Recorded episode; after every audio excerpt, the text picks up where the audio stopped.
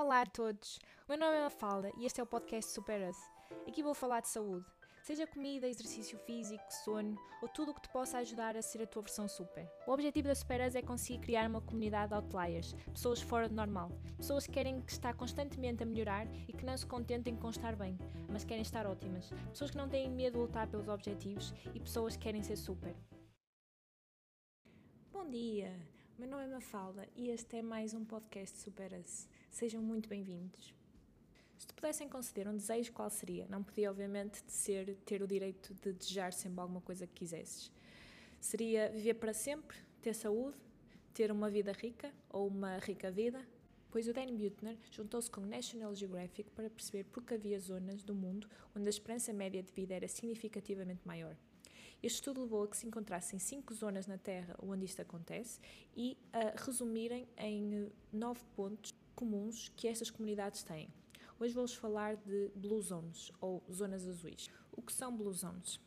O nome surgiu em Itália, mais concretamente em Sardenha, pelo Gianni Pez e Michel Paulin, que identificaram certas zonas da ilha como tendo maior concentração de homens centenários. O nome surgiu simplesmente porque era a cor do marcador que estes dois tinham quando estavam a marcar no mapa estas zonas. O trabalho continuou então com Dan Buettner, em conjunto com o National Geographic, onde identificou mais quatro zonas, além desta quinta zona em Itália, e conseguiram basicamente definir nove fatores de estilo de vida que eram comuns para as pessoas que viviam naquelas zonas. Conclusões de estudo. As cinco zonas consideradas Blue Zones foram Barbágia, em Sardenha, em Itália, zona do mundo com maior concentração de homens centenários. O segundo era Icária, na Grécia, uma das zonas com menos taxa de mortalidade na meia-idade e a zona com menores taxas de demência. Terceira, Península de Nicoya, Costa Rica. Quarta, Okinawa, no Japão, onde as mulheres acima de 70 anos são as que têm maior esperança de vida no mundo. E por último, quinto, Loma Linda, na Califórnia, nos Estados Unidos, onde em média se vive mais 10 anos do que os restantes habitantes da América do Norte. Nove princípios. Os princípios foram divididos em quatro grandes secções, que são mover, conexão, comer sabiamente e perspectiva da vida. Vou agora falar um bocado mais de cada um deles. O primeiro é então mover, e este aqui é o nosso primeiro princípio, onde diz mover naturalmente. As pessoas destas zonas não, não iam propriamente ao ginásio, mas em vez disso mexem-se durante o dia, isto é, vão às compras caminhar em vez de ir de carro, têm os, seus jardins para cuidar, isto é, vão-se movendo ao longo do dia, em vez de ficar sentados durante o dia todo e concentrar o exercício físico em uh, meia hora ou uma hora ao final do dia ou de manhã. A segunda área é a conexão. Aqui o segundo princípio é sentimento de pertença. Pertença a um grupo com hábitos saudáveis que se suportam e se responsabilizam uns aos outros. O terceiro princípio é pôr sempre a família e os amigos em primeiro lugar, isto é, as pessoas destas zonas investiam o seu tempo na família e nos amigos, como cuidar dos pais e familiares, por exemplo. O quarto princípio é pertença a um grupo. A maioria das pessoas da, destas zonas pertenciam a um grupo, a uma comunidade baseada na fé. A terceira área é comer sabiamente. O quinto princípio, e é um que eu acho que se calhar algumas pessoas vão gostar, que é vinho com moderação. A maior parte dos residentes destas áreas bebiam vinho tinto, cerca de um a dois copos por dia durante as refeições, isto é, um copo em cada refeição, e por norma estas refeições eram partilhadas com amigos. O sexto princípio é comer maioritariamente plantas, desde leguminosas a vegetais, eram o centro das refeições para a maioria destas cinco áreas. E as pessoas desta zona comem carne, mas fazem muito esporadicamente e quando o comem é carne orgânica sétimo princípio é a regra dos 80%.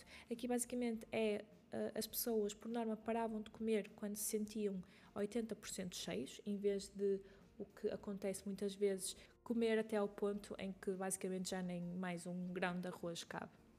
A quarta área é a perspectiva da vida, e aqui o oitavo princípio é ter um propósito, ter algo que nos faz levantar da cama e que nos deixa entusiasmados para viver o dia.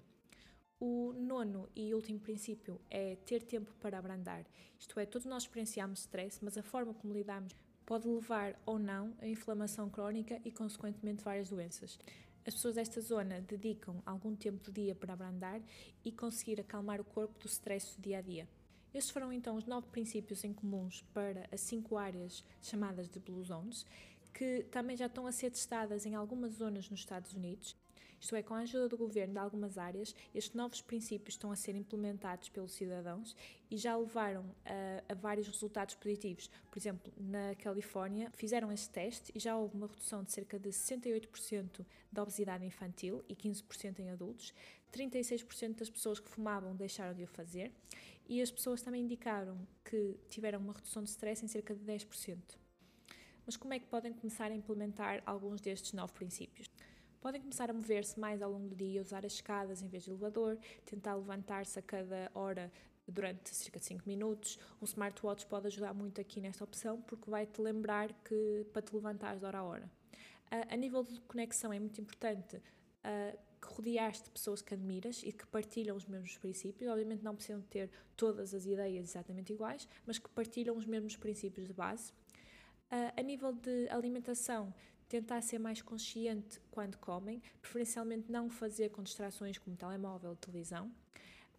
Só desta forma é que vão conseguir eh, começar a ouvir o vosso corpo e perceber quando é que estão a atingir o vosso 80% cheio. E tentar que cerca de 50% do vosso prato seja de origem vegetal, seja leguminosas ou vegetais, e também é muito importante tentarem variar nas cores dos vegetais, porque diferentes cores têm diferentes benefícios. E por último, na parte da, de como encaram a vida, digamos, na, podem ler alguns livros que falam do tema de encontrar o propósito, por exemplo, Man's Search for a Meaning O Homem em Busca de um Sentido, de Viktor Frankl, uh, o Find Your Why ou Encontra o Teu Porquê, de Simon Sinek, e o Ikigai, de Hector Garcia. Uma outra forma de tentarem alterar aqui a perspectiva que têm da vida é começarem a dedicar 30 minutos para vocês. Podem usar para meditar, para caminhar na natureza, para fazer journaling ou algo que gostem e que vos permita abrandar. Porque todos nós temos stress, mas começar a perceber como podemos lidar com o stress é, é o ponto de partida e permitam a vocês mesmos ficarem aborrecidos. Por norma, temos a tendência a achar que temos que ter sempre a mente ocupada, mas não, é importante permitirmos a nós mesmos que estejamos aborrecidos para que possamos assentar as ideias e possamos dar tempo ao, ao nosso cérebro, digamos, para descansar e para aliviar o stress do dia a dia. As minhas conclusões.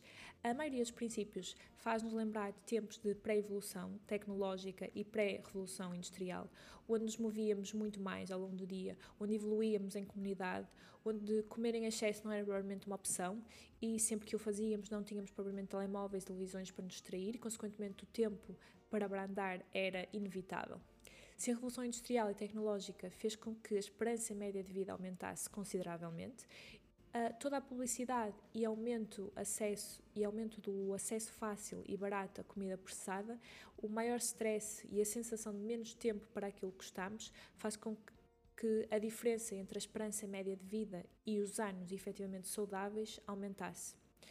Vou deixar em baixo o link do site Our World in Data, onde se pode ver os valores de Portugal desde 1990 até 2016 de, da esperança média de vida e dos anos passados com algum tipo de incapacidade. E houve um aumento de cerca de 9% da esperança média de vida desde 1990 até 2016, mas houve um aumento de 12% dos anos passados com algum tipo de incapacidade. Quer isto dizer que o aumento de anos de vida não saudáveis foi maior do que o crescimento da esperança média de vida. Isto é, nós estamos a aproveitar todos os, os benefícios do avanço da medicina que poderíamos estar se tivéssemos a trabalhar um bocado na parte da prevenção, digamos. E tu, quão próximos achas que estás dos nove princípios das Blue Zones e de viver até aos 90? Vou deixar em baixo um link onde podem fazer um questionário para saber isto mesmo. Basicamente, o questionário vai-vos dar qual é a vossa esperança média de vida e também qual é o número de anos que potencialmente vão passar sem doenças. Eu fiz este questionário e basicamente o, a mim deu-me que a minha esperança média de vida é de 95 anos, dos quais 81 vão ser passados sem doenças. Segundo a Eurostat, em 2019, a média de anos de vida saudáveis em Portugal para mulheres era cerca de 57,8 anos e para homens 60,6. A média europeia é 65 e 64. Relativamente à esperança média de vida, em 2019 em Portugal, para mulheres era 84,8 e para homens 78,7.